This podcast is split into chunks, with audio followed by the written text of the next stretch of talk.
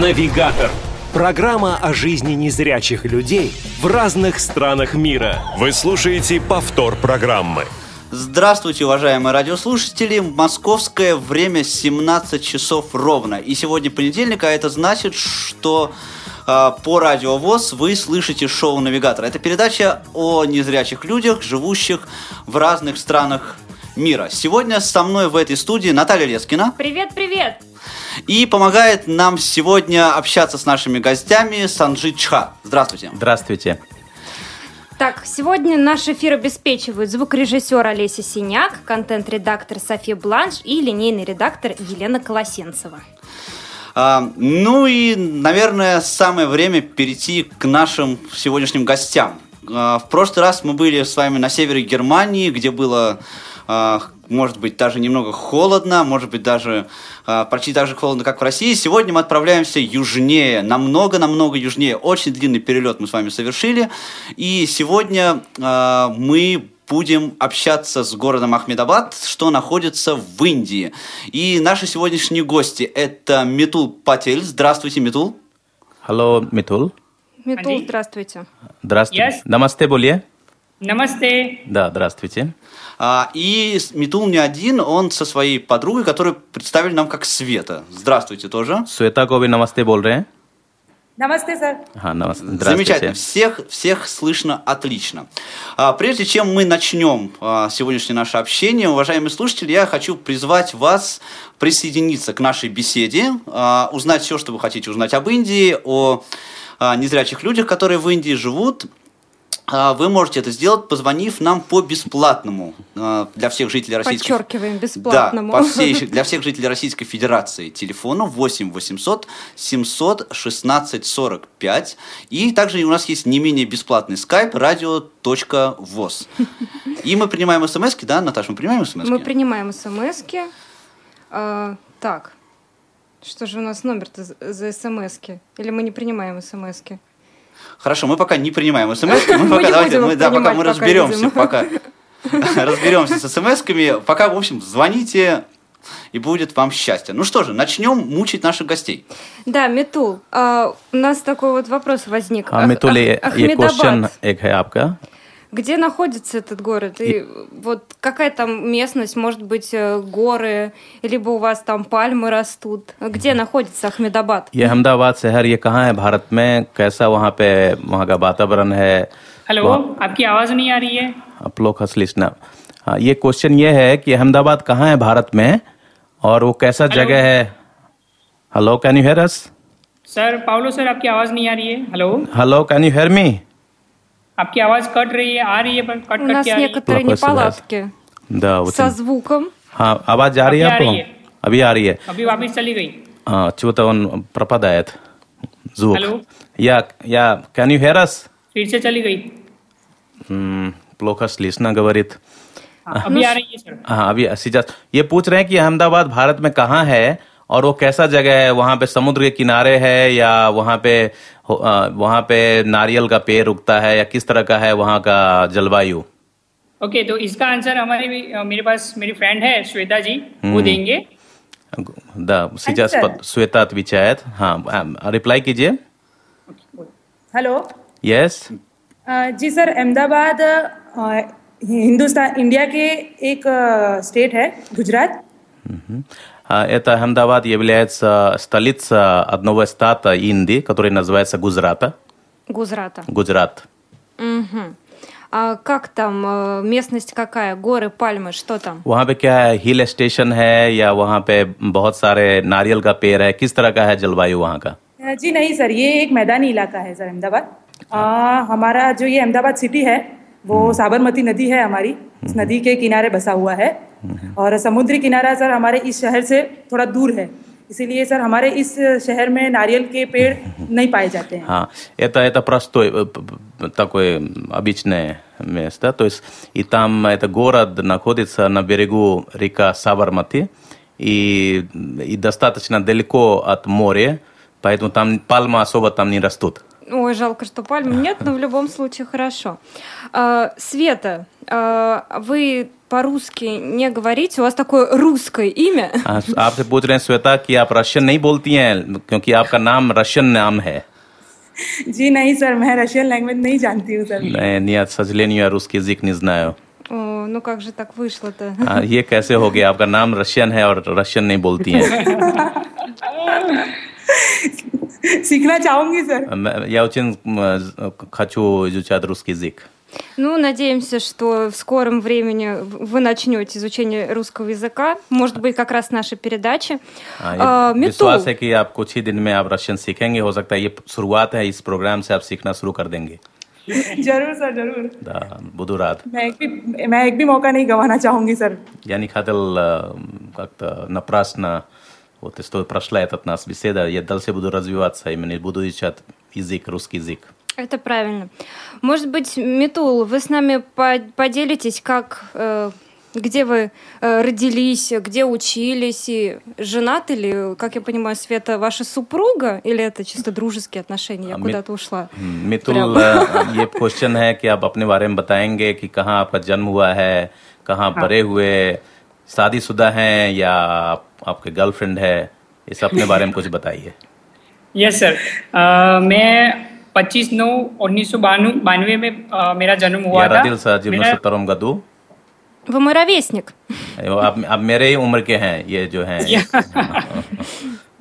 Same pinch yes हाँ बोलिए आगे और अ, मेरा जन्म मेरे मामा के घर पे हुआ था मेरे मौसाल में हुआ था जालोद नाम का एक शहर है जो गुजरात में गुजरात के बहुत गुजरात के बॉर्डर पे है तो मेरा जन्म मेरे नन्हीहाल नन्हीहाल में हुआ था Да, я родился одно из этого города, этого стата, у, у, у, у, у, у родственников дома. То есть, а, то есть маме, не мама дома. А, поняла, поняла. Мгм.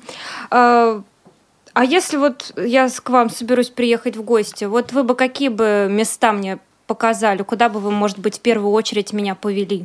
अगर मैं आपके पास आ, मेहमान बन के आऊं तो आप आप हमें कहाँ सबसे पहले क्या क्या दिखाएंगे वहाँ पे हमें पहले तो आप जब ये हमारे अहमदाबाद में आओगे तो आपको सबसे पहले पूरे पूरा अहमदाबाद के जो जो बढ़िया बढ़िया स्टेशन है जैसे कि यहाँ हमारे यहाँ पे एक फेमस मंदिर है इस्कॉन मंदिर फिर अ, कांकरिया तालाब है फिर अ, अ, हमारे यहाँ लाल दरवाजा है वहाँ पे सीधी सेहत की जाली है सरखेज का रोजा है बहुत सारे हिस्टोरिकल प्लेसेस Я, हैं я- जो आपको मैं конечно, पहले это будет для нас большой честь, когда вы приедете, поэтому мы вам в первую очередь будем показывать самые достопримечательные места, которые есть в нашем городе.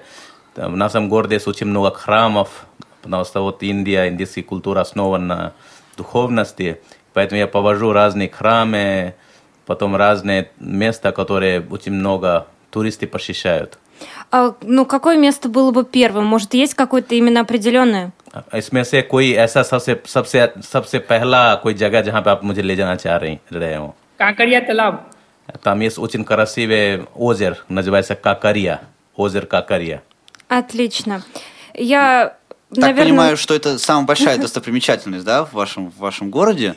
А, но а, вот какой вопрос. Может быть, ам, мы хотели бы познакомиться с вами много поближе, и, и Свет, а, а, и Митул, может быть, вы расскажете пару слов, вообще такую, ну, такую, может быть, презентацию сделайте себя. Вот а, кто вы, чем вы занимаетесь, где вы учились, а, чем живете, и тут, ну, так вот немного о себе расскажите. हम आपसे और नज़दीकी नज़दीकी आपको जानना चाहते हैं। इसलिए आप हम, हमें बताइए कि आप कहाँ पे आपको जन्म हुआ कैसे आपने क्या पढ़ाई किया क्या आप अभी करते हैं Okay. अपने बारे में बताने के लिए। ओके तो मैंने आपको पहले बताया कि मेरा जन्म 25 नौ उन्नीस में हुआ था मेरे नन्हीहाल में जालोद नाम के शहर में। मैंने अभी मैं 22 साल का हूँ। मैंने मेरी स्टडी इंग्लिश लिटरेचर में की है और मैंने ग्रेजुएशन अपना इंग्लिश लिटरेचर में किया है। ओके ओके वेट वेट ಗವಾರಿಸ್ಕಾಕಿ ಉಜೆ ಗವಾರಿಲಿಸ್ತು ಯಾರಾದಿಲ್ಸ ಜಿಮ್ಸ ತರಂಗ ದೋಸೆ ಅಸ್ಮನೆ ಅಂದ್ವಾಸದವ ಗೋದ ಯಾ ಜಕಾಂಚಿವಲ್ ತುಸಿ ಹಬ್ಬ ಕಲಾವರ್ ನಾ ಆಂಗ್ಲಿಸ್ಕ ಮೆಜಿಕೆ ಲಿಟ್ರಾತೂರೆ ಆಂಗ್ಲಿಸ್ಕ ಇಜ್ಕಾ okay and go ahead. Okay and uh, मैं uh, हाँ मैंने बीएड और एजुकेशन भी किया है। फिर uh, मैंने वोडोफोन कॉल सेंटर में जॉब की है। और अभी फिलहाल मैं डायलॉग इन द डार्क में जॉब कर रहा हूँ अहमदाबाद में dialogue makers Aha. To jest ja także um, прошел um, обучение uh, для того, чтобы преподавать uh, в вузах. И такое есть специальное такое образование там. И также uh, я работал uh, в нескольких колл-центрах в последнее время. И один из них это Vodafone uh, компания. И сейчас я работаю uh, в творческом центре, где я озвучиваю диалога. Мгм. Ди- Диалог в темноте. Вы работаете в диалог в темноте в Индии. Да. А, Света, пару, пару слов а, о вас. Тоже хотела бы узнать, кто вы, чем живете. Shweta आप अपने बारे में बताइए आप आप क्या करती हैं आपका क्या है प्रोफेशन और कैसे आप जीते हैं वहाँ पे जी ज़रूर सर जहाँ पे? सर मैं अ, मेरा जन्म वगैरह सब अहमदाबाद में ही हुआ है या तुझे रदिलास वे तुमसे गोर दे ओके और सर मेरा एजुकेशन भी अहमदाबाद में ही हुआ है या образование तुझे получили तुमसे गोर दे बोलिए हाँ जी सर मैंने आफ्टर ट्वेल्थ फिजियोथेरेपी लिया है which is a paramedical course То есть пара она сейчас а, проходит а, а, ф- курс по физиотерапии, физиотерапии. И, и это считается парамедицинское об- образование. Высшее. Вещи, да. А, а правильно я понимаю, а, Митул и Света, что а, вы оба полностью незрячие? आ, जैसे आ, हमें यही समझ में आ रहा है कि आप दोनों जो हैं आ, पू- पूर्ण रूप से ब्लाइंड हैं हाँ जी सर दा- सर अ, मैं मितुल मैं पार्शली ब्लाइंड हूँ मुझे थोड़ा बहुत दिखता है श्वेता जी टोटली ब्लाइंड है Митул говорит, что у меня совсем чуть-чуть у меня есть, э, но у Светы полностью. Мгм, Окей, тогда вот а, расскажите, пожалуйста, немножко подробнее, а, где вы учились, в шко- в какой школе вы учились? Это была специальная школа для слепых а, людей в Индии, да? Что, что было в этой школе, как вы получали вот образование а, перед тем, как стали такими замечательными профессионалами в разных областях? ये पूछ रहे हैं आपके स्कूलिंग के बारे में कि आपकी जो स्कूलिंग कैसे हुई और स्कूल कैसा था स्पेशली ब्लाइंड लोगों के लिए था अगर ऐसा था तो क्या वहाँ पे कैसी सुविधा थी उसके बारे में बताइए कुछ। सर एक्चुअली मैं मैं जब भी बाय बर्थ से मैं ब्लाइंड ब्लाइंड तो हूँ पर मुझे पहले सिक्सटी सेवेंटी परसेंट दिखता था। फिर मैं मेरे पापा जो स्कूल में जॉब करते हैं एज ए इंग्लिश टीचर उसी स्कूल में मैं साइटेड स्कूल में ही पढ़ा हूँ बारह तक बारहवीं तक। इसलिए मुझे कोई ब्लाइंड स्कूल का कोई भी कोई भी एक्सपीरियंस नहीं है। सिर्फ़ वहाँ पे मैंने एक कोर्स किया था टेलीफोन ऑपरेटर का। बाकी कोई भी मुझे ब्लाइंड स्कूल का कोई भी एक्सपीरियंस नहीं है सर А, Митул говорит, что он с, а, по рождению, у него были еще, м, а, то есть он мог, а, там процентов 30 у него были еще. а, вот. И поэтому он, он учился в школе, обычной школе, правда, у него отец там был а, преподавателем, и поэтому он там заканчивал там, школу именно с этой школы. И после этого, конечно, он прошел несколько курсов именно для незрячих людей, для того, чтобы д- дальше продвигаться по профессии. आ, और श्वेता के बारे में जानना चाह रहे हैं ये लोग हाँ जी सर जी सर मैंने फ्रॉम फर्स्ट टू फिफ्थ तक मैंने नॉर्मल स्कूल में किया था साइटेड स्कूल में सर उसके बाद सिक्स में वे मुझे प्रमोशन प्रमोट नहीं कर पाए इस वजह से सर मुझे ब्लाइंड स्कूल में जाके फिर से अपनी स्टडी स्टार्ट करनी पड़ी फ्रॉम जूनियर के जी जूनियर के भी सर इसीलिए क्योंकि ब्रेल सीखना था। मुझे ब्रेल उस समय क्योंकि मैं फिफ्थ तक ही पढ़ी हुई थी इसलिए मुझे ब्रेल नहीं आता था।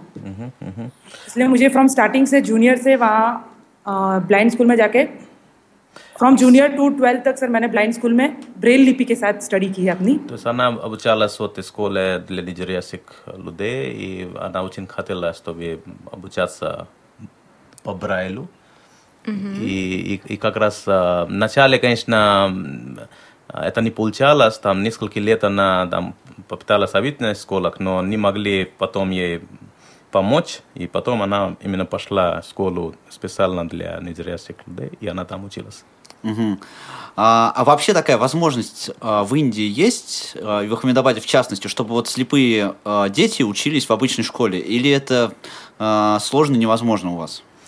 अहमदाबाद के बारे में जानना चाह रहे हैं कि ऐसा है क्या कि नॉर्मल स्कूल में ब्लाइंड बच्चे पढ़ पढ़ें ऐसा है या या उनके लिए अलग से स्कूल है? जी सर ब्लाइंड को नॉर्मल जब मैं जब छोटी थी सर उस समय उतनी अवेयरनेस नहीं थी। लेकिन अब धीरे धीरे अवेयरनेस बढ़ती जा रही है अहमदाबाद सिटी में। इसलिए कई ब्लाइंड स्कूल कई साइटेड स्कूल में अब ब्लाइंड बच्चों को एडमिशन देते हैं सर। और क्योंकि मैं जिस ब्लाइंड स्कूल में पढ़ी हूँ वहाँ पे सर हमारे इन कैंपस सर सेवन तक ही था सो हमने एट टू ट्वेल्व मैंने साइटेड स्कूल में ही साइटेड बच्चों के साथ रह के ही हम लोगों ने स्टडी की हुई है Ungait kanske такой не был раньше какое-то информированность общества, да, о важности вот, образования там для незрящих в обычном школе. Раньше люди не так особо не понимали и не помогали. Вот сейчас все меняется, и есть очень много школ, обычных школах, и там тоже создаются отдельные условия для того, чтобы они проходили образование. И и также есть специализированная школа сейчас в городе появился. Угу.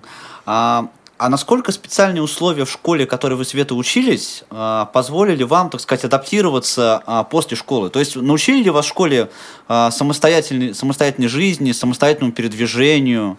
А, помимо, помимо обучения, а, реабилитировала вас школа?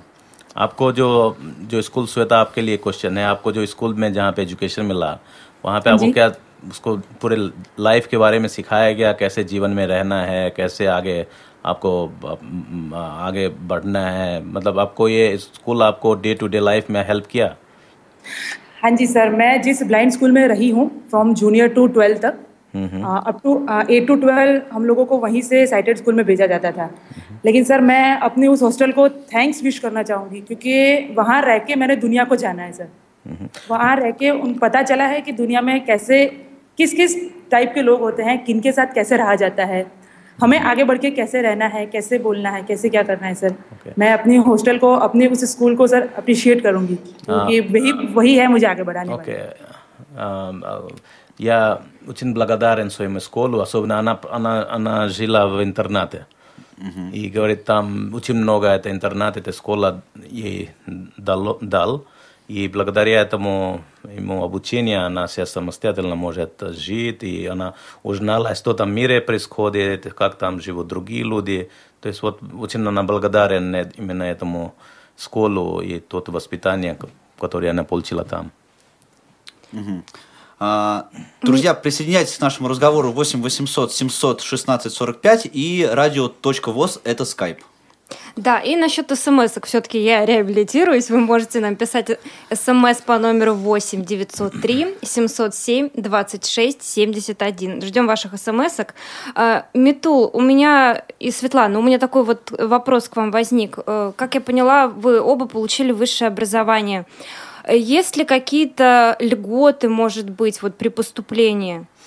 आप दोनों के लिए क्वेश्चन है पूछ रहे हैं कि जैसे कि आप लोग हायर एजुकेशन आपने परस्यू किया है तो कुछ कुछ फैसिलिटी है क्या ब्लाइंड लोगों को वहाँ पे कुछ उनको सब्सिडी मिलता है या कुछ फ्री है उस एजुकेशन में उसके बारे में बताइए सर एक्चुअली जब मैं टेंथ स्टैंडर्ड में था ना तभी मेरा विज़न कम हो गया फिर मैंने एक वस्त्रापुर अहमदाबाद में ब्लाइंड पीपल एसोसिएशन है जहाँ ब्लाइंड बच्चों को पढ़ाते हैं। वहाँ जा मैं गया क्योंकि मेरे पापा के मेरे पापा भी वहीं पे पढ़े थे ग्यारह बारह तक। फिर मैं वहाँ पे गए गया फिर उन्होंने मुझे सीडीज़ प्रोवाइड की जिससे मैं जिसको मैं सुनकर मैंने मेरी ट्वेल्थ स्टैंडर्ड की एग्ज़ाम दी सर। नहीं और हायर एजुकेशन के लिए है। क्या कुछ कुछ फाइनेंशियल कुछ हाँ, कुछ? नहीं वहाँ पे कोई चार्ज नहीं लेते सर वो बिल्कुल फ्री में पढ़ाते हैं और अगर हमें किसी पर्टिकुलर कोई बुक को रिकॉर्ड करवाना हो तो वो भी वो जो वॉलेंटियर आते हैं बीपीए में सेवा के लिए तो वो हमको स्पेशली बुक्स भी पूरी की पूरी बुक्स रिकॉर्ड कर, करके देते हैं सर Да, он говорит, что в нашем городе также существует негосударственная организация специально, которая помогает незрящих людей. И также есть государственная программа, которая уже, он говорит, в раннем возрасте предоставлялись материал для обучения техники. И потом до сих пор такие возможности есть в городе, и они получают льготы. А я правильно понимаю, что вы вот учились в свое вот, образование уже профессиональное в вузах, вы получали, это были обычные совершенно учебные заведения, вы учились вместе со зрячими людьми? ये पूछ रहे हैं कि हायर एजुकेशन के लिए जो आपने जो बीएड किया बीएड किया और इंग्लिश का जो आपने किया है तो ये पूछ पूछ रहे हैं कि ये जो हायर एजुकेशन इंस्टीट्यूशन है, ये नॉर्मल था ब्लाइंड के लिए नहीं था? ये नॉर्मल था।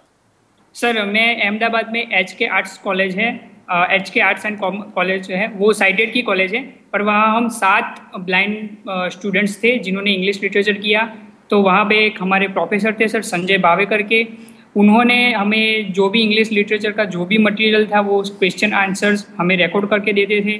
फिर हमको हम उनको बारी बारी से बारी बारी क्वेश्चन को सुनते थे और फिर राइटर्स भी वो भी करके देते थे। हमारे जो संजय बाबे प्रोफेसर है, बहुत अच्छे थे सर। अभी भी वो वही काम कर रहे हैं। तो वो क्वेश्चंस को सुन के हम फिर राइटर की मदद से एग्ज़ाम में लिखते थे सर। उनका את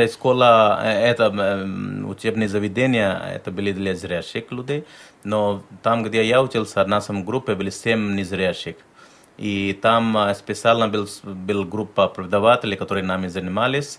Они там а, очень много а, как-то помогали, там записывали, запись давали нам и там и также помогали как-то осваивать эти знания. То есть это было вечно. Обучение было бесплатным, Мы э, были ли какие-то там вступ, вступительные экзамены, как это происходит? Получается, free, free. एजुकेशन था कॉलेज में और एडमिशन का क्या प्रोसीजर है? उसका कोई एंट्रेंस एग्ज़ाम होता है क्या? नहीं, उसमें क्या होता है सर कि वो जब हमारी बारहवीं की रिज़ल्ट आती है रिज़ल्ट आता है तब वो मेरिट पार्ट निकालते हैं। फिर फॉर एग्जांपल पहला मेरिट निकला सेवेंटी परसेंट तक था तो वो सेवेंटी परसेंटेज जितने आए, जितने, जिनको आया, वो उनको एडमिशन देते हैं। फिर दूसरा मेरिट पड़ता है सिक्सटी फाइव का फिर तीसरा, यानी कुल मिला के तीन मेरिट पढ़ते हैं, उसमें कोई एंट्रेंस एग्ज़ाम नहीं होता है, सिर्फ़ फॉर्म फिलअप करना होता है और फ़ीस होती है।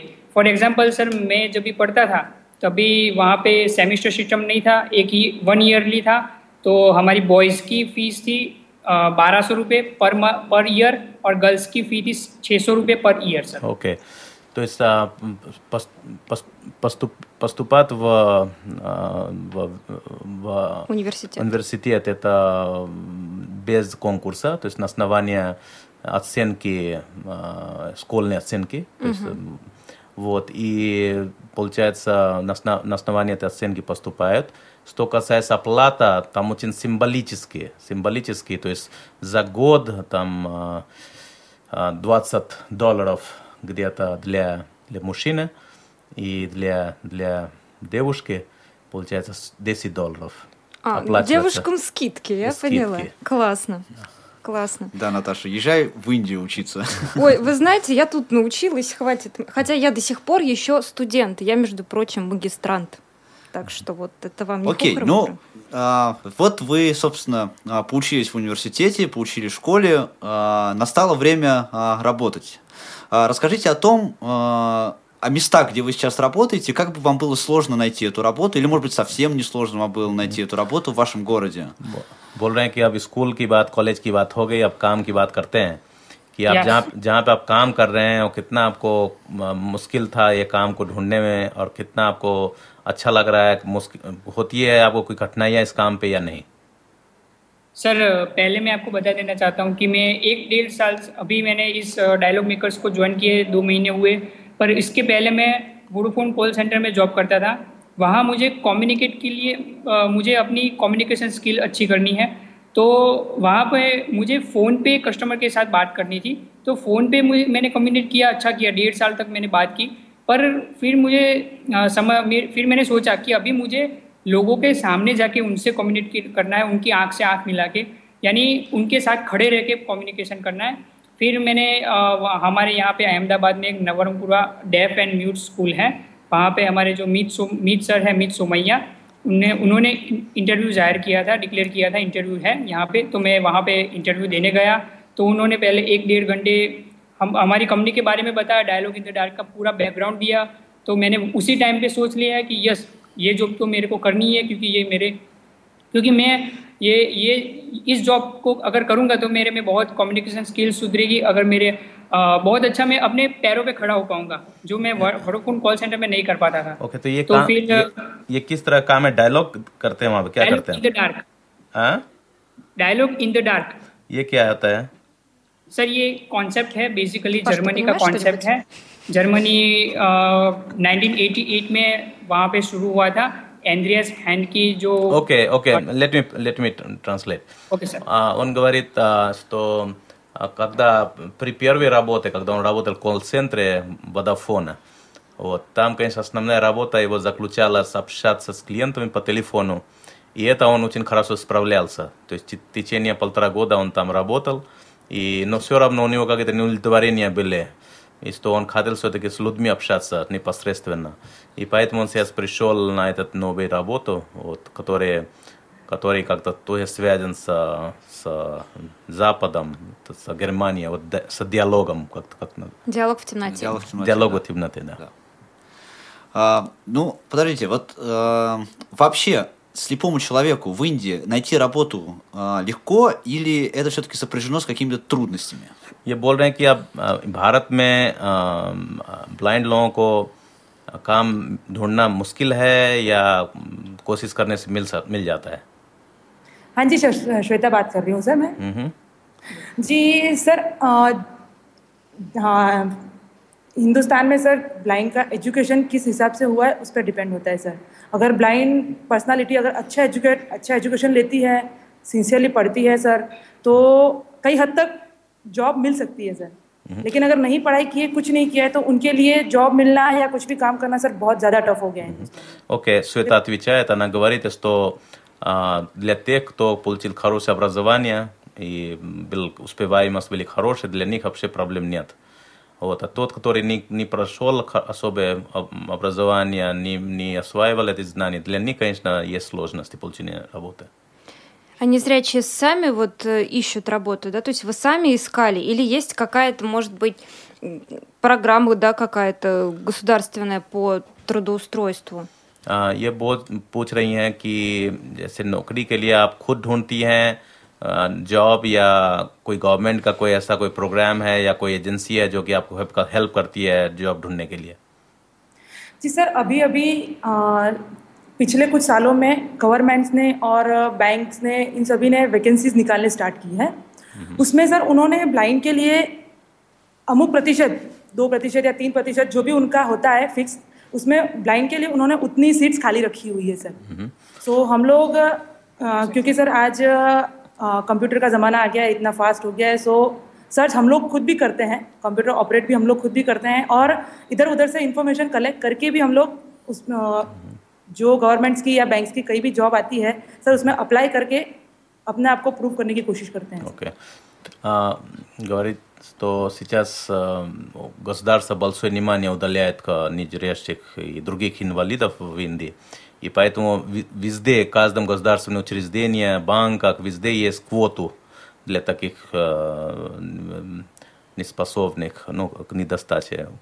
Вот. И поэтому а, легко находит а, работу в таких а, учреждениях. Вот. Но еще, поскольку сейчас время так уже развивается, уже так развито, и есть компьютерная эпоха, вот, и поэтому а, мы все очень активно работаем в компьютерах, и тоже сам самостоятельно тоже какие-то работы мы находим, и нас тоже принимают. Но в целом она говорит, что у государства есть хорошая программа для незрячих людей, и каждая вакансия, когда возникает, сразу есть определенную квоту, квоту для них. Ага, и технически тоже, я так понимаю, поддерживают. То есть, если вам нужен на работе компьютер э, с программой экранного, ну, со скринридером, то этот компьютер вам предоставят. पूछ रहे हैं और टेक, टेक्नोलॉजी टेक्निक भी आपको मिलता है क्या जैसे कि अगर कंप्यूटर आपको चाहिए स्पेशल स्क्रीन रीडर चाहिए उसमें ये सब का व्यवस्था हो जाता है मिल जाता है आपको ऐसे टेक्नोलॉजी हाँ सर अभी फिलहाल एक जॉज नाम का सॉफ्टवेयर है जॉज एक्सेस विथ स्पीच वो हमें क्रैक वर्जन में मिल जाता है सर उससे हम स्क्रीन रीडिंग सॉफ्टवेयर यूज करते हैं सर Да, есть очень много разное программное обеспечение, которые нам пред- предоставляют, и с помощью этих программного обеспечения, то есть все нормально. Окей, уважаемые слушатели, прервемся на одну минуту и встретимся с вами уже скоро и с нашими гостями. Скажите, пожалуйста, вот у меня такая ситуация, я инвалид первой группы по зрению, и у меня есть льготы по плате... Скажите, пожалуйста, у вас на сайте размещена информация про мероприятие в КСРК ВОЗ. Скажите, пожалуйста, у меня вот есть собака-проводник, и я не знаю, могу я с ней посещать любые мероприятия, имею я на это право, или все Скажите, пожалуйста, я ознакомился со списком технических средств реабилитации, которые инвалиды получают по ИПР. Что из этого я могу Скажите, пожалуйста, для- когда у вас появится передача, в которой поднимались бы интересные актуальные вопросы, и их можно было бы обсуждать в прямом эфире? Каждую пятницу в 11.00 по Москве. В прямом эфире «Радио ВОЗ» именно такая программа. Животрепещущие и резонансные темы, мнения слушателей и комментарии экспертов. В совместной программе Игоря Роговских и Анатолия Попко «Скажите, пожалуйста». Радио ВОЗ. Слушайте нас. Настраивайтесь на позитив. Навигатор. Программа о жизни незрячих людей в разных странах мира. Вы слушаете повтор программы. Ток-шоу «Навигатор». А, В эфире радио ВОЗ. Мы сегодня беседуем с гостями из Индии. Это Митул Патель и а, очаровательно, я, не, я в этом не сомневаюсь, девушка с русским именем Света. Светлана, да. Да, а, а вы можете к нам присоединиться, если позвоните нам по телефону 8 800 700 ровно 1645 или по скайпу radio.voz, как это сделала Алия из Санкт-Петербурга. Алия, здравствуйте, мы слушаем вас. Добрый вечер. Здравствуйте. А, у меня два вопроса. Один по теме, а, ну, относящийся к теме программы, касающейся незрячих, а другой Не по не теме. совсем относящийся, да. То есть первое, значит, хотелось бы узнать, как реализована вообще доступная среда в э, так называемую в Индии, то есть а, насколько обеспечена доступность объектов социальной инфраструктуры. А второй вопрос. Вот я слушаю уже полчаса, и мне очень интересно, э, на каком языке или на каком диалекте говорят гости, потому что это уникальное вообще явление на самом деле. Э, И хотелось бы узнать поподробнее, вот э, на каком языке они с нами общаются. Алия, Спасибо. нам тоже нравится. Очень. Как-то так. Я предлагаю начать с- со второго вопроса, если не возражаете, да, по относительно Отлично. диалекта. Пожалуйста, Санжин. А, и- могу я ответить, да? Да. А, не- Или спросить, дайте да? гости- гостям, Ага. гостям вопрос, да. आ, आ, मितुल ये पूछ रहे हैं कि जिस भाषा में हम लोग बात कर रहे हैं ये बहुत ही बहुत ही इंटरेस्टिंग भाषा है लैंग्वेज है एक एक फोन कॉल आया है इनको सेंट पीटर्सबर्ग से और ये बोल रहे हैं कि ये भाषा बहुत ही इंटरेस्टिंग है। आप बताएँगे कि किस डायलेक्ट में बात करते हैं कैसे कौन से लैंग्वेज हैं भारत के लैंग्वेज के बारे में बताइए। और दूसरा क्वेश्चन ये है कि भारत में जो सोशल फैसिलिटीज़ है इंफ्रास्ट्रक्चर्स हैं ये डिसेबल्स लोगों के लिए कितना फैसिलिटी है उनके लिए भारत में? हाँ जी सर श्वेता। जी सर आ, वैसे तो हिंदुस्तान में सर कई भाषाएँ बोली जाती है। Uh, Soundele Outside. vindi uchin noga izikov. Mhm. Sir ये बेसिकली जो हम जिस का- भाषा में बात कर रहे हैं सर वो हिंदी है Вот это именно этот язык, с- на который мы сейчас разговариваем, это называется хинди. ऐसे ही सर आ, आ, जहाँ अहमदाबाद जिस जिस स्टेट में बसा हुआ है सर उसका नाम गुजरात है तो वहाँ की लोकल लैंग्वेज गुजराती है सर Вот так же, где мы сейчас находимся, тот э, город и тот стат, э, Гуджарат, и там местный язык э, является гуджарати.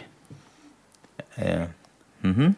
बोलिए इसी तरह सर इसी तरह कई भाषाएं आ, हमारे हिंदुस्तान में बोली जाती है И таким образом в Индии есть очень много языков, почти каждый статов у них есть свой язык. А сколько хотя бы примерно, вот мне интересно. आ, पूछ रहे हैं कि लगभग बता सकते हैं कितना लैंग्वेजेस भारत में बोले जाते हैं सर वैसे रजिस्टर्ड तो गवर्नमेंट रजिस्टर्ड सर अठारह भाषा को उन्होंने महत्व दिया हुआ है Мгм. А, Государство, конечно, м, д- м, дает признание 18 языков, но на самом деле их много. Мгм. Ничего себе. А, как, как же, а если вот человек поехал, а, я так тоже немножко не по теме, а если вот а, человек поехал в другой штат, например, в котором не говорят на том диалекте, на котором, допустим, вот вы говорите, вот вы поехали, а, как, как вы в этом случае общаетесь между собой? Есть ли какой-то а, язык, который знают все, например? ये बोल रहे हैं कि अगर आप कोई दूसरे स्टेट चले गए जहाँ पे कि दूसरा भाषा बोला जाता है तो कैसे आप एक दूसरे से बात करते हैं कोई ऐसा भाषा है जो कि सब बोलते हैं या सब समझते हैं हाँ जी सर लोकल भाषा सब जो- जो जिस स्टेट में बस रहा होता है जो जिस राज्य में है सर उनकी वो भाषा तो है ही है लेकिन हमारी राज्य राष्ट्रीय भाषा सर हिंदी है द इसलिए अगर हिंदुस्तान के किसी भी कोने में चले जाए किसी भी स्टेट में चले जाए तो हिंदी में हम सबके साथ कम्युनिकेशन कम्युनिकेट कर सकते हैं Да, конечно, из каждого мес- места, там, стата есть свой язык, но когда мы приезжаем куда-то, если не знаем местный язык, тогда мы все общаемся на хинди, который является- является наш национальный язык.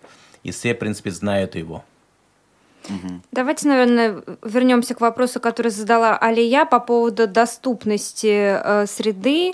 Вообще, ну, как э, с доступностью в Индии, как вот э, в вашем городе? Э, Организовано ли это и э, возможно ли пользоваться транспортом? Что как бы сделано для этого? आ, पूछ रहे हैं कि दूसरा क्वेश्चन कि कैसे आपके शहर में या भारत में डिसेबल लोगों के लिए आ, जो स- जो इंफ्रास्ट्रक्चर है उसका क्या सुविधा है ट्रांसपोर्ट में आपको जाना है या कहीं कम्युनिकेट करने के लिए कितना सुविधा है दिया गया है Может ли вот самостоятельно, без помощи, незрячий человек куда-то поехать? आ, पू- और आ, पूछ रहे हैं कि जैसे कोई ब्लाइंड कहीं जाना है तो खुद जा सकते हैं कि किसी के हेल्प का वो कम्यूट कर सकता है या नहीं कर सकता है सर यहाँ पे इंडिया में बहुत सारी ऐसी संस्थाएं हैं जो ब्लाइंड लोगों को हेल्प करते हैं यहाँ पे बसेस की बहुत सारी सुविधा है हम अगर हम बस में जाए तो हमारे लिए फ्री पासिस होते हैं और यहाँ पे अगर किसी ब्लाइंड बन किसी ब्लाइंड पर्सन को कहीं पे जाना है तो बहुत अच्छे से सब लोग हेल्प भी करते हैं अगर कोई ब्लाइंड पर्सन को अपने आप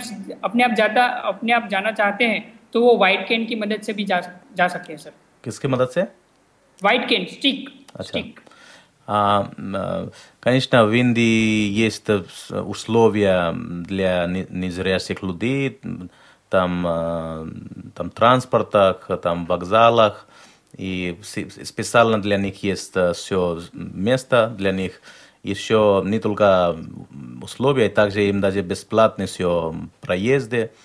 А, Вот. И также, а, если кто-то самостоятельно хочет а, продвигаться, тоже легко получается. Вот. На самом деле там очень много людей, которые всегда очень отзываются, очень помогают. Вот. Поэтому сложностей никаких не возникает. Ну Вот с технической точки зрения меня этот вопрос интересует.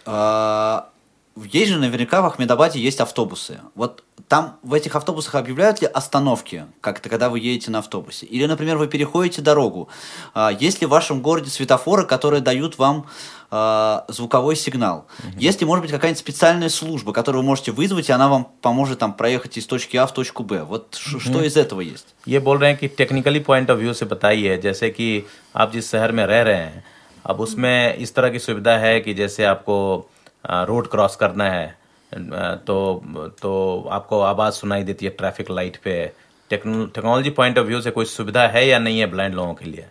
और जैसे आपको कहीं जाना है, एक जगह से दूसरे जगह जाना है, आप किसी को फ़ोन किया, आपको, आपने बुलाया किसी को कोई हेल्प करने के लिए ट्रांसपोर्ट के लिए, आपको आगे कोई मदद कर सकता है या नहीं कर सकता है? इस तरह की बात। है हाँ जी, सर। जैसे कि मितुल मितुल सर ने भी बताया आपको कि हम लोग वाइट केन की मदद से स्टिक की मदद से हम एक जगह से दूसरी जगह सर जा सकते हैं। सर अहमदाबाद एक ऐसा सिटी है पूरा हिंदुस्तान या पूरा वर्ल्ड में सब जगह लेकिन सर अहमदाबाद एक ऐसा सिटी है कि जहाँ पर अगर हम बाहर खड़े हो गए अगर किसी को भी पता चल गया कि भाई जो सामने बंदा खड़ा है या कोई भी खड़ा है वो ब्लाइंड है तो सर वे तुरंत ही हमारी मदद के लिए दौड़े आते हैं सर। हाँ नहीं ये इनका क्वेश्चन ये है कि वो तो समझ में आ गया इनको लेकिन टेक्नोलॉजी पॉइंट ऑफ़ सरकार के हिसाब से जैसे उस उसका कितना सुविधा है? सर सरकारी कम्युनिक सरकार के हिसाब से मैंने जैसे मितुल सर ने बताया कि हमारे बसों में ऐसी सुविधाएँ हैं कि पास हमने हमें फ्री मिल जाते हैं और ट्रेन में मिल जाते हैं सर और ट्रैफ़िक लाइट पे आवाज़ आती है क्या आपको सुनने के लिए? हाँ जी सर सर अभी ऐसी सुविधाएँ बनी है कि ट्रैफ़िक लाइट पे अनाउंसमेंट होता है कि भाई आप लोग रुक जाइए। हाँ। अभी क्रॉसिंग बंद है सामने से व्हीकल आ रहे हैं सर ये अभी अभी सुविधा ये अभी चालू हुई है सर पिछले दो तीन साल में से ये सुविधाएं धीरे धीरे सर अ, विकसित होती जा रही है Мгм. То есть और вот सर по- अगर Я учила хинди. в последнее время очень, а, очень много все происходит, очень все развивается. Сейчас, в частности, есть светофор а, в городе, где озвучивается, идет звуковой сигнал для незрячих людей. И также, ам, то есть транспортных, транспорт а, тоже специально есть podium, куда можно стать, и могут ну, производить посадку. То есть сейчас очень много как-то идет усовершенствование технологически для, для незрячих людей. И в целом, говорит, очень много помогает именно людей, если очень большие какой-то симпатия и помощь. Угу. Ну, а технические о людях мы сейчас поговорим обязательно, но все-таки я вот этот вопрос хочу добить. А, что касается технических средств реабилитации, а, есть ли возможность у слепых людей в Индии использовать, например, там GPS-навигатор, например, скажем? Угу. Легко ли получить белую трость? Или, или ее нужно покупать за свои деньги обязательно? Легко ли вообще приобрести вот эти вот вещи, которые нам, слепым людям, нужны для того, чтобы жить самостоятельно? समझता है ऐसे ये बोल रहे हैं हाँ लोगों का तो ठीक है मदद करते हैं लेकिन टेक्नोलॉजी पॉइंट ऑफ़ व्यू से आप बताइए जैसे जैसे कि कितना आसान है वहाँ पे स्टिक गवर्नमेंट देती है आपको ख़रीदना पड़ता है या फिर कोई आप लोग यूज़ करते हैं जीपीएस नेविगेटर सिस्टम अपने मूवमेंट के लिए इस तरह का टेक्नोलॉजी पॉइंट ऑफ़ व्यू से क्या है आप लोगों के पास? सर अभी आ, आपने बताया स्टिक के बारे में तो हमारे अहमदाबाद में वस्त्रा पुल है ब्लाइंड पीपल एसोसिएशन वहाँ से जाके हमें स्टिक परचेज करनी पड़ती है। वो एक सौ दस रुपये की एक मिलती है।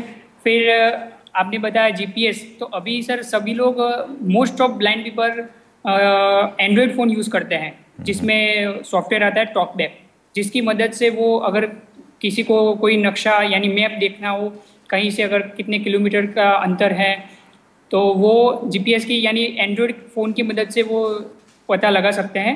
और रही बात बस की सर तो बस में अनाउंसमेंट सिस्टम आता है कि अगर ये हम फॉर एग्जांपल किसी एक स्टॉप पे चढ़े तो अगर हम बस में बैठे तो अगला स्टॉप कौन सा आने वाला है वो बस में अनाउंस होता है sir Okej. Okay. Uh, что касается белой троста, uh, да, там uh, даются.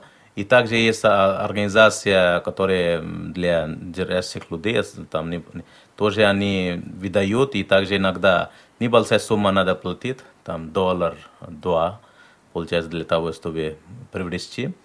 Вот. И плюс к этому еще а, сейчас очень широко используется вот, телефон на базе андроида, есть очень много программа, и там используют они специально GPS для того, чтобы продвигаться. Ну, именно и узнать там расстояние между мест, места. Ты получил исчерпывающий ответ, Паш? Фактически, фактически. Так фактически или нет? Да, я получил ответ. Отлично. Ну, раз ты получил исчерпывающий ответ, я все-таки э, перейду к теме отношения, да, вот общества к незрячим людям. Э, как вообще люди относятся к тому, э, что незрячие люди вот появляются в общественных местах. Я вот поняла, что да, помогают. И еще вопрос такой, правильно ли помогают? Вот насколько грамотно оказывается эта помощь? То есть нет такого, что вас хватает за руки, начинают переводить насильно на другую сторону дороги или еще вот какие-то такие вот случаи казусные? А, а, बोल रहे हैं कि ये जैसे लोगों का जो मदद है सहायता आप लोगों को मिलता है वो कितना अच्छी तरह से आप लोगों को मदद करते हैं लोग आपको जैसे ऐसा तो नहीं होता है कि अगर आपको कोई हेल्प करना चाहते हैं रोड क्रॉस करने के लिए तो आपको हाथ पकड़ के बहुत फोर्सली आपको जल्दी जल्दी कहीं से पुश करके उस तरफ़ ले आता है। या एक पूरा एटिकेट के साथ ये सब करते हैं आपको मदद करते हैं। और लोगों का ओवरऑल कैसा है आप लोगों के साथ संबंध कैसे हुआ परसेप्शन क्या है उनका? हाँ जी सर आ, मेरा मैं क्योंकि मैं सर मैं भी जॉब करती हूँ इसलिए मैं अपने घर से दिन के 24 घंटे में से मोस्ट प्रोबेबली सर 10 से 12 घंटे मैं घर से बाहर रहती हूँ। सर, मैं खुद ही अकेले ट्रैवल करके घर से मेरी जॉब ऑफ़िस तक आती हूँ और ऑफ़िस से घर जाती हूँ। सर, उस बीच में सर, अगर मुझे कोई हेल्प करने आ रहा है तो सर वे हमें बहुत बहुत केयरफुली हमारे, हमें रिसीव करते हैं सर। अगर देखा कि भाई लड़की है तो वे कभी पहले हाथ नहीं पकड़ते। मेरे हाथ में स्टिक होती है सर वाइट कैन जैसा आपको बताया। वो होती है सर उसे पकड़ते हैं पहले। और अगर मुझे मैं नहीं समझ पा रही हूँ कि वे किस डायरेक्शन में ले जा रहे हैं मुझे तो उसके बाद वो लोग मेरी परमिशन के बाद ही मुझे मेरे हाथ को टच करते हैं। उससे पहले वे नहीं करते हैं सर। और अगर बाई चांस भी उन्हें ऐसा लग गया कि भाई व्हीकल आ रहा है बहुत फोर्सली निकलना पड़ेगा फास्ट निकलना पड़ेगा तो सर वे अपना कीमती समय हमारे पीछे डाल के अपनी आपकी परवाह नहीं करते सर। वे हमारे लिए खड़े हो जाते हैं। जब तक उन्हें लगे कि नहीं अब हम इस ब्लाइंड पर्सनालिटी को या किसी को भी हम सेफली जब तक नहीं वहाँ उनके पॉइंट तक रख पाएंगे तब तक वे हमसे दूर नहीं जाते सर हमें हमारे पॉइंट तक पहुंचा के उसके बाद में ही हमें इवन पूछते हैं कि भाई अब आप ठीक है अब हम जाएं हमारी परमिशन के बाद ही सर वे वहां से हाँ, ठीक है थैंक यू говорит, что я работаю, я почти 12 часов провожу на рабочем месте и, и как раз на, на, на транспорте. Я сам каждый день добираюсь до работы и возвращаюсь. И очень часто такой возникает, и очень много людей то есть помогают. Но что удивительно, что поскольку я девушка, но никто не касается к моей, моей теле. Если, если, если есть необходимость, сразу мой трост они сразу касают.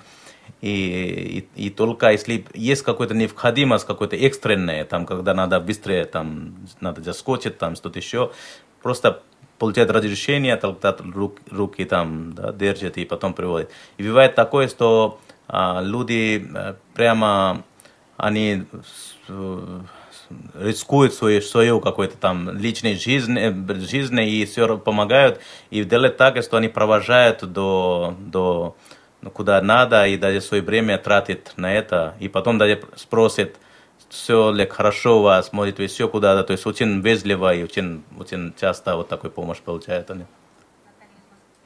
Так, нам звоночек поступил от Натальи из Москвы. Наталья, здравствуйте. Да, здравствуйте, здравствуйте, Павел. Здравствуйте. Наталья, Медол, Света.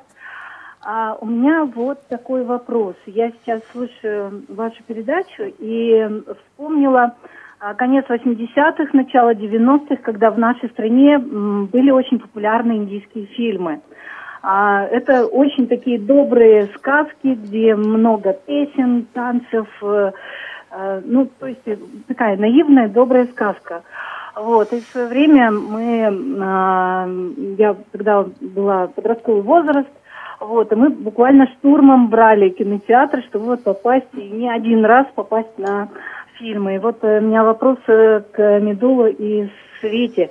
А скажите, пожалуйста, это вот у вас все такие фильмы или вот именно в нашей стране была вот пропаганда вот именно таких фильмов такой культуры индийской? И еще один вопрос. Все мы знаем, что в вашей стране корова является священным животным. И э, ходит ли вот это животное священное по улицам вашего города? И, ну, может быть, какие-то курьезные случаи были вот, ну, связанные вот с коровой, там, не, не мешают ли они э, свободному перемещению? Много Спасибо. вопросов сразу. Спасибо, Спасибо да. большое за звонок. Да, давайте мы сейчас резервируем. Значит, первый вопрос про индийские фильмы, как поживает нынче э, индустрия индийского кино. Как и, там Болливуд. Да, и все, все ли фильмы такие вот милые, добрые. И второй вопрос про коров. И много музыки. Да. А, ये पूछ रहे हैं कि एटीज नाइन्टीज में जब मैं यंग थी एक कॉल है फोन आया मॉस्को में मॉस्को से उसमें बहुत सारे इंडियन मूवी मॉस्को में दिखाते थे फिल्म थिएटर में और यहाँ बहुत लोग जाते थे उसको देखने के लिए बहुत पॉपुलर हुआ करती थी फिल्म और सारी फिल्म जो है बहुत ही अच्छा बहुत ही अच्छा स्टोरी हुआ करता था और अच्छा लगता था हमें ये पूछना चाह रही क्या है अभी कैसा है? सारी फ़िल्म ऐसी ही होती हैं आपकी बहुत ही अच्छे स्टोरी के साथ कल्चर के साथ और कैसा है ओवरऑल अभी फ़िल्म इंडस्ट्री क्या है चल रहा है अभी इंडियन फ़िल्म इंडस्ट्री में? और दूसरा क्वेश्चन है कि जैसे हमें पता है कि गाय जो है वो भारत में पूजनीय है गाय को माता के रूप में मानते हैं और उसको वो जो है बहुत ही फ्रीली सब जगह सड़क पे घूमती रहती है। और और तो आप लोगों को क्या उससे कोई आ, कोई परेशानी नहीं होती है? हाँ जी सर मैं सर जो जो आ, पहला क्वेश्चन था आपका सर कि हिंदुस्तान में जैसे पहले हिस्टोरिकल मूवीज़ बना करती थी। सर आज भी आज वेस्टर्न कल्चर ने सर थोड़ा सा प्रवेश कर लिया है मूवीज़ में भी।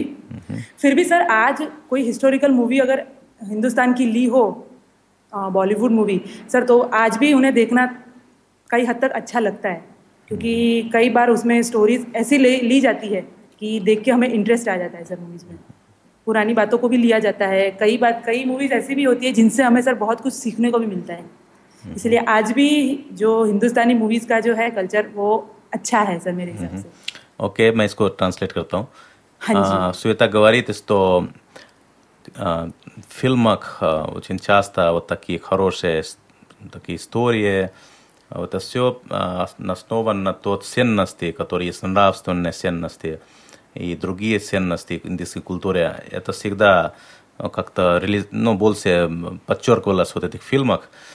И сейчас, конечно, немножко время меняется, есть влияние западных культур, вот поэтому есть много таких кино, которые сейчас снимаются, выходят именно не те, такие, которые, как были раньше.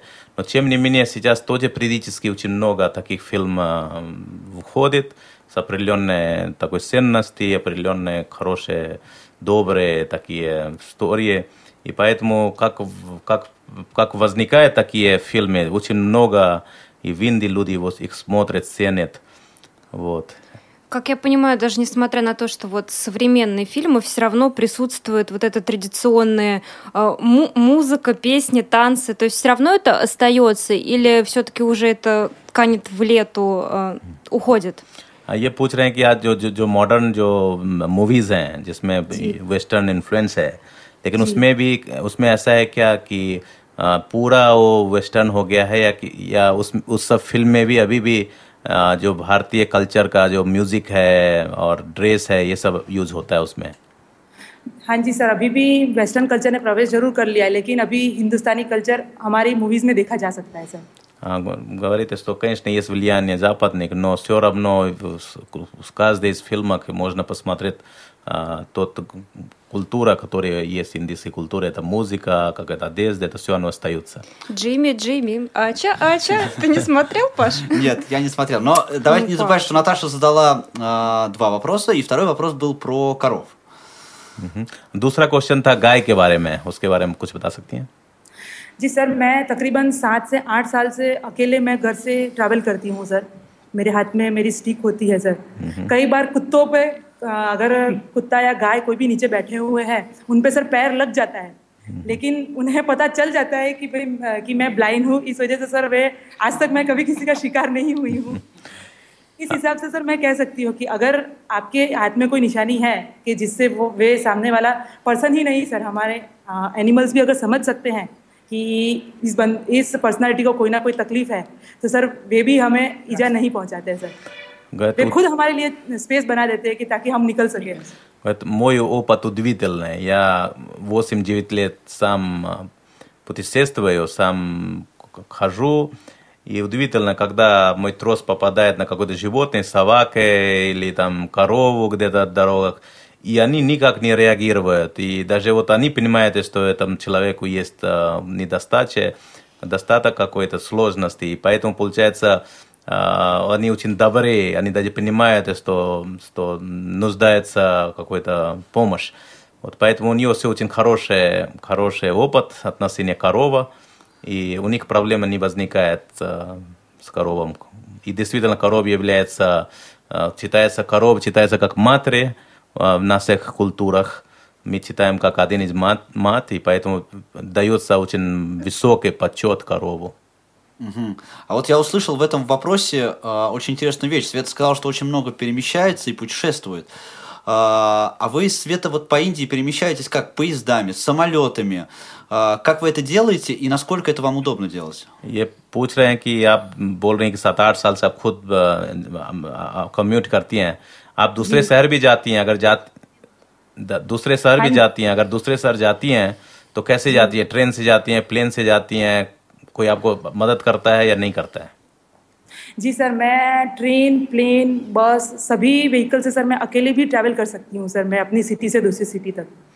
क्योंकि सर, अगर मैं अकेले ट्रैवल कर रही हूँ फैमिली के साथ नहीं हूँ या कोई साइटेड पर्सन मेरे साथ नहीं है अगर तो मैं सर अपनी वाइट केन का, मैं अपनी वाइट केन अपने साथ रखती हूँ हमेशा, ताकि सामने वाले को, ताकि हमारे आड़ोस पड़ोस में कोई भी हो तो उन्हें पता चल सके कि ये ये इसे विजुअली इम्पेयर है ये पर्सनालिटी तो सर वे मदद करने के लिए दौड़े चले आते हैं इस तरह मैं बिल्कुल आसानी से सर सभी vehicles में travel कर सकती हूँ आराम से. Я путешествовал много, путешествую. Я сам один путешествовал на поездах, на самолетах, на автобусах, и никаких проблем не возникает. Вот. И когда я с семьей езжу хорошо, если один, тогда все видят, что у меня на руках тросах, и всегда помогают, и всегда никаких проблем не возникает. А вы путешествуете только внутри страны или все-таки за рубеж куда-то вот выезжаете или выезжали? पूछ रहे ки ап апне अपने ке андар хи ही кар сакти хэн, кар ки хэн, я кэйн бахар би дусре दूसरे ви гэй хэн. Сэр, सर так мужэ мэрэ मेरे देश бахар жанэ ка का нэхи мила хэн. है Сожалению, я еще никуда из за предел своего страны не уезжал. А какие вообще есть возможности, у, кроме путешествий, вот, у незрячих людей в Индии для того, чтобы проводить свое свободное время? Может быть, спорт, а, может быть, какие-то клубы, я не знаю, магазины. Ш- Чем вот незрячие люди в Индии вообще занимаются по- помимо работы? ब्लाइंड लोगों के लिए भारत में पूछ रहे हैं कि काम के बिना और क्या कर सकते हैं आप लोग है या आप लोगों का कोई क्लब या या कोई अ, अलग से कोई एक्टिविटीज इंटरटेनमेंट कुछ ऐसा है आपके लिए स्पेशली या कैसे आप एक्स्ट्रा टाइम कैसे बिताते हैं? सर, हमारे यहाँ अहमदाबाद में ब्लाइंड पीपल एसोसिएशन है। वहाँ पे एक रोटरी क्लब है, जो पूरे ब्लाइंड लोगों का ही है। वहाँ पे सब लोग अलग अलग एक हफ़्ते में एक बार या फिर एक महीने में दो बार ऐसी ऐसी मीटिंग करते हैं और पूरा दिन इंजॉय करते हैं। अगर कोई आपको क्रिकेट के बारे में तो पता ही होगा।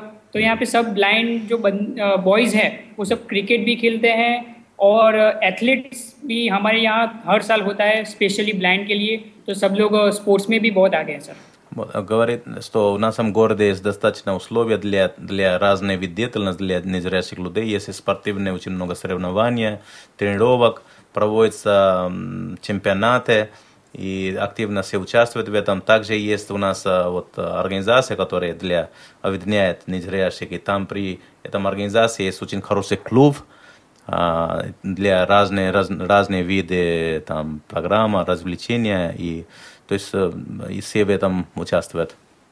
Мгм. А вот а, о, это для незрячих специально. А вот есть такой какой-нибудь общедоступный? Например, вот я знаю, что мои друзья очень любят в Индию ездить, летать на парапланах. Если слепой человек в Индии захочет а, пойти и полетать на параплане, например, а он сможет договориться с, с, а, со зрячими людьми, чтобы они его покатали?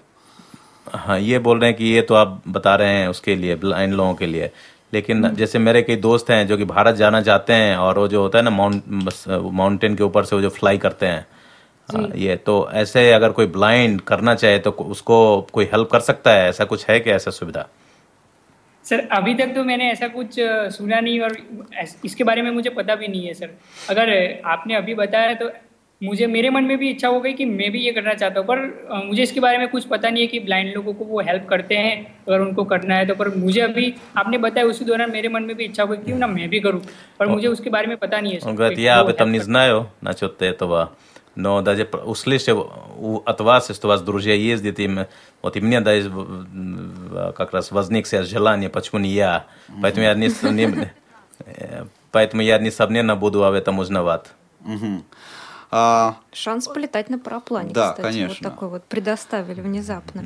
А у меня такой вопрос, а вот часто э, вот как происходит, э, не- вот незрячие люди, они в основном э, общаются с незрячими или о, о, боже мой, у нас, к сожалению, Да, у нас, к сожалению, всего- заканчивается время. Мы, а, я думаю, что обязательно еще пригласим а, наших индийских друзей в эту программу и сможем поговорить, собственно, и, Наташа, про твой вопрос, и про многие другие интересные вопросы. А сейчас а, время шоу «Навигатор», к сожалению, а, подошло к концу.